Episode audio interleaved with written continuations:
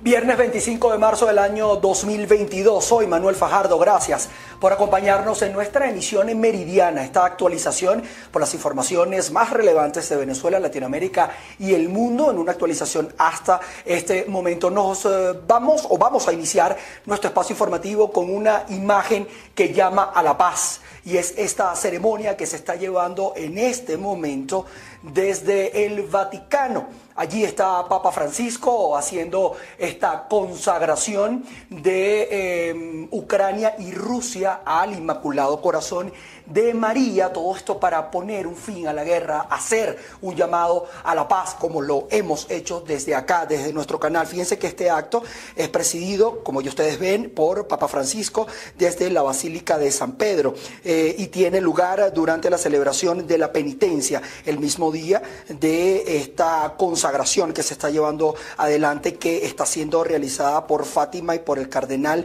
Rejeski como enviado del Papa Francisco. Hace unos días los obispos católicos de Ucrania pedían al obispado de Roma que consagrara públicamente a ambos países al Inmaculado Corazón de María, tal y como lo pidió la Virgen de Fátima en sus apariciones en el año 1917 como contexto histórico de este acto litúrgico que se está llevando en estos momentos. La esperanza es que con esta consagración pública se ponga fin a la guerra que comenzó desde el pasado 24 de febrero. Vamos a escuchar parte de esta actividad. Fratelli, Dio ci chiama ancora una volta alla conversione. Preghiamo per ottenere la grazia di una vita nuova in Cristo, Signore.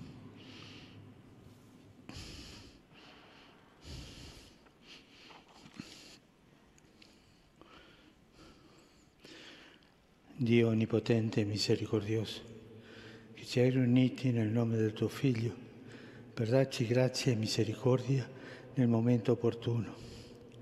Apri i nostri occhi perché vediamo il male commesso e tocca il nostro cuore perché ci convertiamo a te.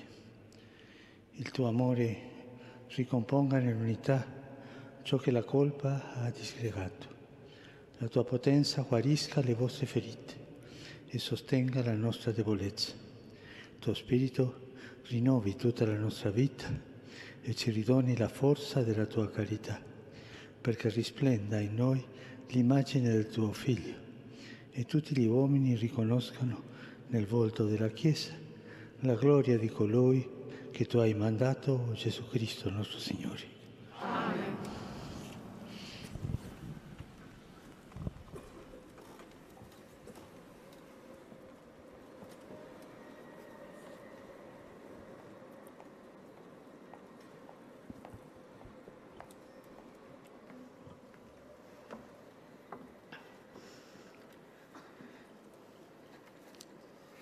Dalla lettera di San Paolo Apostolo ai Colossesi. Fratelli, dal giorno in cui ne fummo informati, non cessiamo di pregare per voi e di chiedere che abbiate piena conoscenza della sua volontà, con ogni sapienza e intelligenza spirituale, perché possiate comportarvi. Y les dé con abundancia la sabiduría y el sentido de las cosas espirituales. Así podrán comportarse de una manera, digan del Señor, agradándolo en todo, fructificando en toda clase de obras buenas y progresando en el conocimiento de Dios. di ogni fortezza, secondo la potenza della sua gloria. Fortalecidos plenamente con el poder de su gloria, adquirirán una verdadera firmeza y constancia de ánimo, y darán gracias con alegría al Padre, que nos ha hecho dignos de participar de la herencia luminosa de los santos.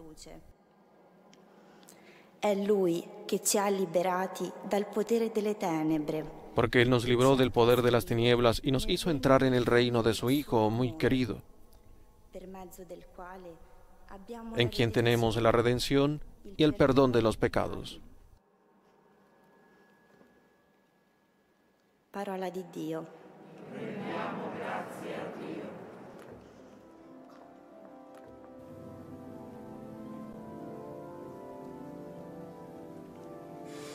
Como ustedes ven en sus imágenes, es parte de esta celebración litúrgica para la consagración al Inmaculado Corazón de María de Rusia y Ucrania, como un petitorio, un llamado mundial que hace el Vaticano a que cese cada una de estas eh, acciones eh, que lamentablemente ha dejado una cantidad de desplazados importantes y además una cantidad de muertos y sobre todo los niños que son los más afectados en medio de una cruenta guerra eh, que se ha cernido desde hace más de un mes en territorio ucraniano. Fíjense que vamos a continuar con el desarrollo de nuestro noticiero meridiano y es que Ucrania ha pedido a la Unión Europea bloquear fronteras con Rusia y Bielorrusia, mientras que las Fuerzas Armadas rusas destruyeron el mayor depósito de combustible en Ucrania.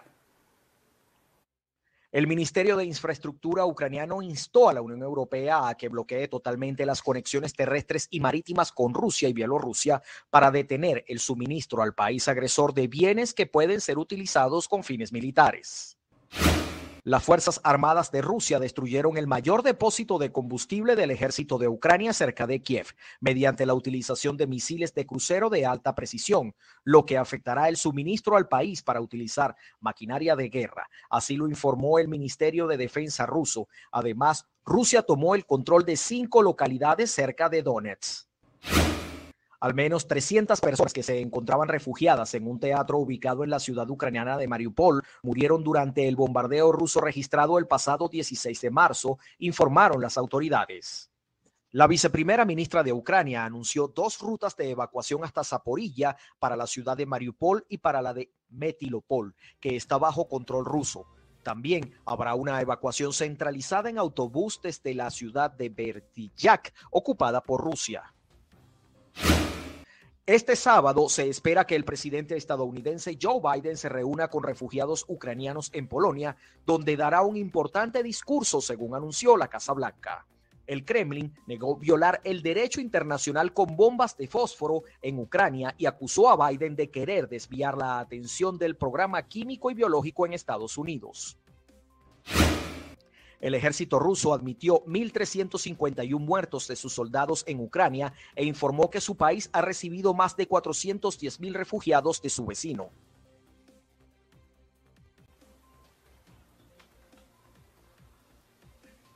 Vamos a pasar a revisar información que tiene que ver con Venezuela. Nos vamos a nuestras regiones. El Colegio de Ingenieros del Estado, Carabobo, a través de sus distintas comisiones, ha planteado alternativas concretas para la solución de las deficiencias graves que existen en los servicios públicos y que además aquejan a Valencia. Todo esto a propósito de conmemorarse los 467 años del nacimiento de esta ciudad. Dar un paso hacia adelante y acudir y solicitarle a los organismos responsables de suministrar y darle respuesta en materia, en primera instancia, de servicios públicos, reuniones de trabajo permanente con carácter técnico para darle respuesta en primera instancia a lo que tiene que ver el tema agua y servicio eléctrico en la región. El tema vialidad y el tema infraestructura y el tema vivienda es otro de los puntos fundamentales en la cual el Colegio de Dinero de Estado Carabobo tiene eh, herramientas como para darle sugerencia a los órganos este, representativos del Estado nacional, regional y municipal, que en definitiva son, y no cabe la menor duda, los responsables de coordinar la inversión y mucho más allá de ello de la inversión, de garantizar que la inversión que se puede hacer le dé una respuesta efectiva eh, de buen impacto a la población. Y es ahí en donde está el gran problema del déficit de agua que presenta Valencia, en donde la planta de tratamiento con una capacidad de 8.000 litros de agua por segundo para potabilizar, solamente está procesando entre 2.500 y 3.000 litros de agua a consecuencia del alto grado de contaminación que presentan las aguas del embalse de Cachinche. Las propuestas formuladas no son estáticas, ellas son dinámicas en función del tiempo y aparte de las ya formuladas en, en un informe presentado a la Asamblea Nacional, hay otras que hemos venido analizando conjuntamente con todos los, calificados integrantes de la Comisión de Agua, con las cuales nosotros garantizamos la extracción del volumen de agua que permita que el balance hidrológico del lago comience a ser negativo de manera que iniciemos el proceso de descenso de sus aguas hasta la cota 408 sin que se de todo el volumen de agua a, salir, a sacar no retorne al lago ni siquiera un litro de agua por segundo. Esta información la doy con carácter oficial en nombre de la Comisión de Agua del Colegio del Centro Dinero de Carabobo y es la, la vía más viable y más factible que tenemos para poder controlar el nivel de las aguas, la calidad de agua para la Gran Valencia y la cantidad de agua que requiere la Gran Valencia con sus cinco municipios.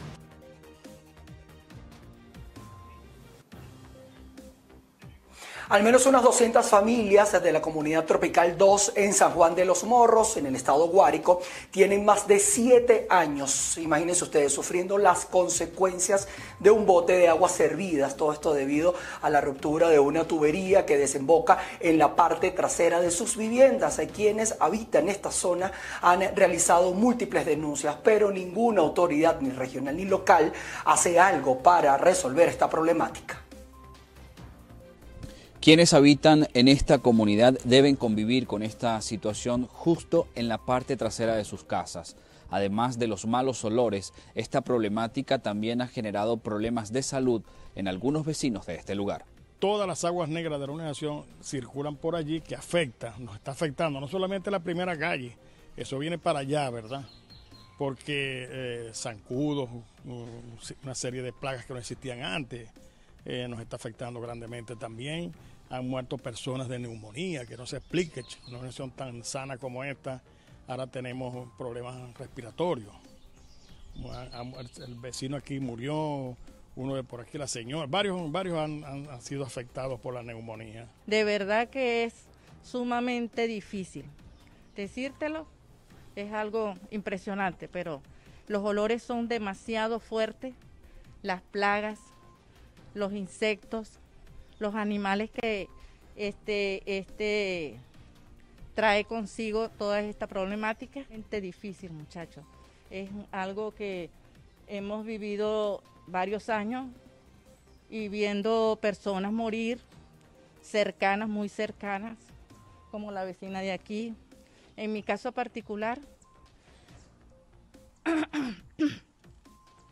soy sobreviviente y siento que las plagas y los insectos que proliferan en, este, en esta área son tan fuertes que ha causado en mi piel este, cualquier tipo de infecciones. Para sobrellevar esta situación, quienes habitan en el lugar deben mantener sus puertas e incluso las ventanas cerradas. Encerrarme, las puertas y las ventanas clausuradas, totalmente porque los olores no se aguantan. Es sumamente dramático. Comer para nosotros significa una tragedia. Dormir, estar en la casa, dentro de nuestras casas, es una tragedia, una verdadera tragedia. Cuando nosotros pensamos que íbamos a habitar estas casas, que iba a ser la panacea, no, se convirtió en una, verdadera tragedia. Este, se nos hace muy difícil este, eh, eh, cocinar, este, servirnos en la mesa con el día a día, el diario, no. Ahorita está sumamente fuerte por la sequía, el verano aumentan las plagas, aumentan las enfermedades, producto de que está seco y el no, no hay el cuando vienen las lluvias, esto corre, ¿verdad? Pero ahorita no, ahorita quedan las heces, los sedimentos en, en, el, en el transcurso de la, de la, de la corriente, del, de la quebrada. Otro de los problemas de contaminación ambiental que contribuyen a esta problemática es un bote de basura que se encuentra en las cercanías de esta comunidad.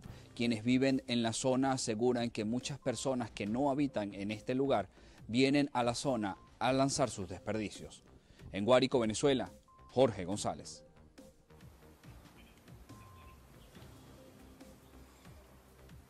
Lamentable esta situación. El Observatorio de Derechos Humanos de la Universidad de los Andes ha protestado frente a las irregularidades judiciales que se registran en los casos de los presos políticos en el estado Mérida. Una de las audiencias eh, que se tenía prevista para este viernes fue nuevamente diferida. Amigos de BPI TV, el día de hoy nos encontramos en las inmediaciones del Circuito Judicial Penal del Estado Mérida, donde el Observatorio de Derechos Humanos está exigiendo la libertad para tres presos políticos quienes desde el 2016 se encuentran privados de libertad por hechos cometidos presuntamente en el 2014. Nosotros vamos a escuchar al doctor Iván Toro, abogado del Observatorio de Derechos Humanos de la Universidad de los Andes, para que nos comente parte de la exigencia que tienen el día de hoy. Eh, nosotros hemos encargado de la defensa jurídica de los presos políticos, lo que es Marger González, Steven García y eh, Walter Mallorca, quienes eh, fueron detenidos en el año 2016 por hechos que los incriminan en las protestas ocurridas en el 2014, más que todo delitos de homicidio, sin ninguna prueba alguna. Durante el desarrollo de los juicios, hasta el momento, pues se ha ido dilatando el proceso y no se ha obtenido en este caso un juicio justo e imparcial. Y lo que nosotros queremos y estamos exigiendo es que se haga justicia, una justicia expedita, donde se disculpen a estos jóvenes porque hasta el momento no se ha demostrado la responsabilidad de los mismos en los homicidios que los están involucrando. ¿Cuáles son las, diferentes irregularidades que se han encontrado en el caso? La irregularidad es simplemente que eh, mediante un acta de investigación de un policía de investigaciones relaciona e indica que por un testigo anónimo señala a estos jóvenes sin que exista una prueba alguna y de ahí en adelante existe una investigación donde no lo señala, han asistido lo que son testigos donde nunca han señalado a estos jóvenes y hasta el momento pues no se ha logrado que se culminen los juicios. Muchas gracias por las declaraciones, amigos de BPI TV. Esta es parte de la exigencia que se tiene el día de hoy desde el Circuito Judicial Penal. Con esto nosotros despedimos este contacto informativo. Reportando desde el Estado Mérida, soy José Gregorio Rojas. BPI TV. El secretario del Sindicato de Salud en el estado Trujillo exigió justicia en el caso de las enfermeras detenidas presuntamente por una mala praxis médica. El vocero de este gremio asegura que el hospital de Valera presenta una contaminación en el área de neonatología.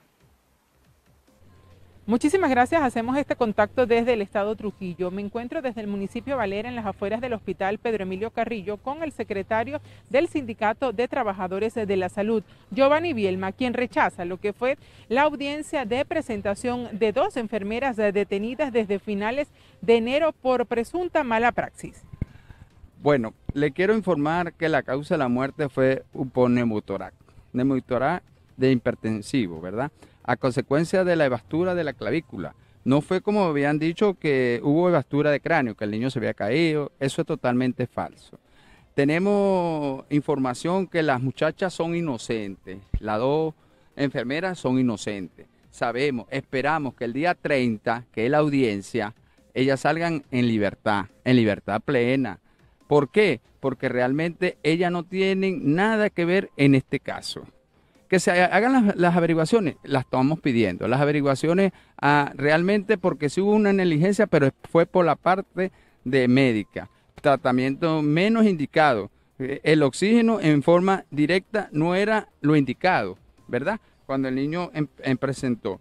A raíz de eso, eh, hay una fiscal que es Janet Palomino, que fue la que empezó a hacer las averiguaciones. Bueno, esperamos que ella tome conciencia y de una vez tomen la verdadera determinación y las verdaderas averiguaciones, lo que realmente sucedió. Luego de esto se han dado otros casos de muerte de neonatos en el hospital. Siete casos, siete casos, el mismo caso.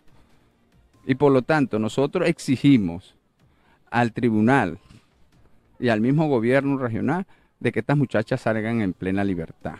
Estas enfermeras, estas profesionales porque realmente ellas no tienen nada que ver en este caso. Yo ¿Ha mejorado la atención en el área de neonatología o sigue igual? No, sigue igual. Sigue igualito porque la misma contaminación, la misma falta de insumos, todo ha sucedido igualito como viene sucediendo. Se activó, se le agradece que se le activó sale parto, se hizo este, unos arreglos, pero también tiene que ver el área de neonatología, lo que viene sucediendo y la falta de personal como tiene que, ser, el personal adecuado, no un personal que ellos cambian y trasladan, que no tienen la, experiencia como lo tiene una enfermera que haya hecho eh, un posgrado o haya estudiado neonatología. Esta es la información que tenemos desde el Estado Trujillo, lo que ocurre en el área de la salud, como lo expone el representante del Sindicato de los Trabajadores. Ellos exigen justicia ante los casos. Es la información que tenemos. Reportó para ustedes Mayra Linares.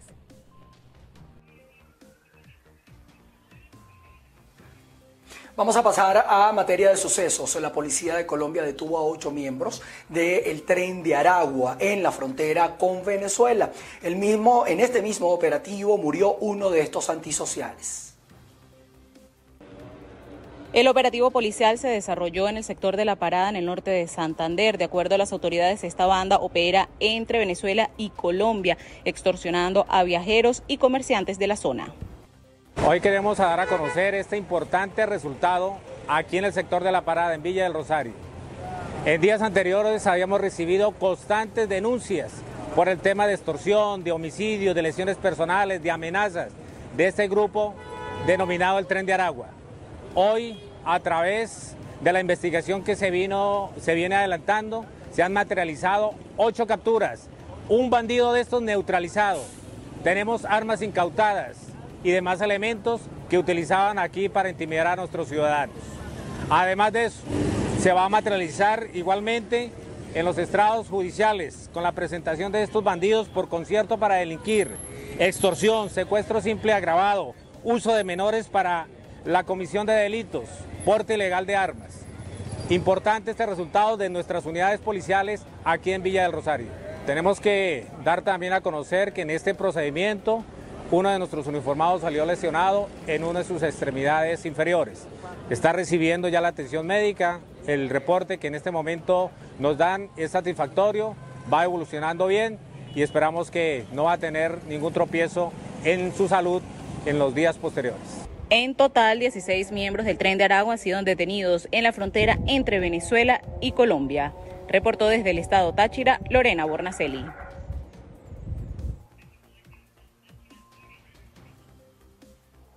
Con esta información de nuestra compañera Lorena Bornacelis establecemos nuestra primera pausa comercial. Al regresar vamos a estar revisando los resultados de esta gira que está haciendo el presidente de los Estados Unidos, Joe Biden, por Europa. Así que no se aparten.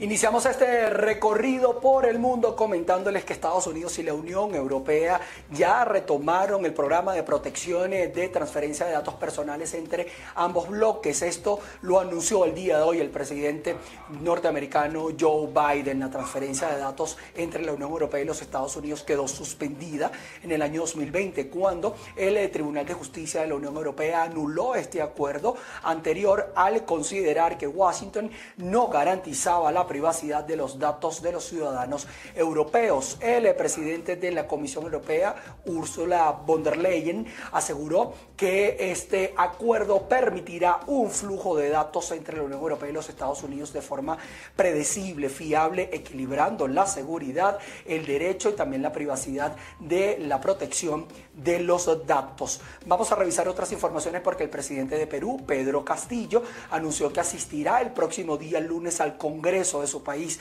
Todo esto para defenderse del juicio político en su contra. Pedro Castillo se defenderá ante el Congreso durante su juicio político. El presidente de Perú anunció el jueves que acudirá la próxima semana al Parlamento, que debatirá una moción de vacancia para destituirlo. Estaremos nosotros en el Congreso de la República por una citación que se ha hecho por una convocatoria que se nos ha hecho para ir a responder de lo que se quiere hacer creer al pueblo peruano. Y esta semana, a partir de mañana, hay una campaña demoledora al gobierno. Castillo advirtió a sus seguidores del distrito de Platería en la región andina de Puno que espera una campaña mediática para desprestigiarlo. Y estoy seguro que el Congreso no va a caer en eso. Hay congresistas inmensamente responsables hay congresistas que sí entienden la necesidad de este pueblo y no van a caer en este tipo de chantajes y no van a creer en este círculo mediático. Si Castillo es destituido, será reemplazado por su vicepresidenta Dina Boluarte, pero en caso de que ella desista, le corresponderá a la jefa del Congreso, la derechista María del Carmen Alba.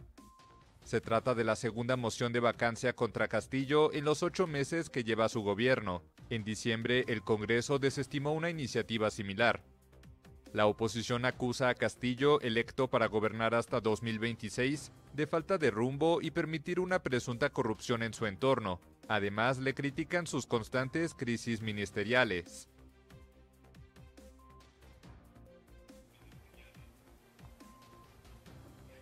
La televisión estatal norcoreana mostró este viernes imágenes del lanzamiento de Wonson 17, el nuevo misil balístico intercontinental del ejército que fue disparado el día de ayer y que se cree pueda tener un alcance de unos 15 mil kilómetros. Imagínense ustedes. Ahí está la nota. La televisión estatal norcoreana emitió este viernes imágenes del lanzamiento del nuevo misil balístico intercontinental del ejército, que fue disparado el jueves y que se cree que puede tener un alcance de unos 15.000 kilómetros. Las fuerzas estratégicas norcoreanas lanzaron con éxito a modo de prueba el misil desde el Aeropuerto Internacional de Sunan en Pyongyang. Este ensayo supuso el primero de un misil balístico intercontinental desde 2017 y contribuye al incremento de tensión en la región, pues supone para Corea del Norte romper la moratoria que se autoimpuso en 2018 para tratar de lograr un clima de entendimiento diplomático con Estados Unidos. El régimen norcoreano trazó en el Congreso del Partido Único de 2021 un plan quinquenal de modernización armamentística que está detrás de su actual retaíla de ensayos de armas, que suponen ya una cifra récord en lo que va del año.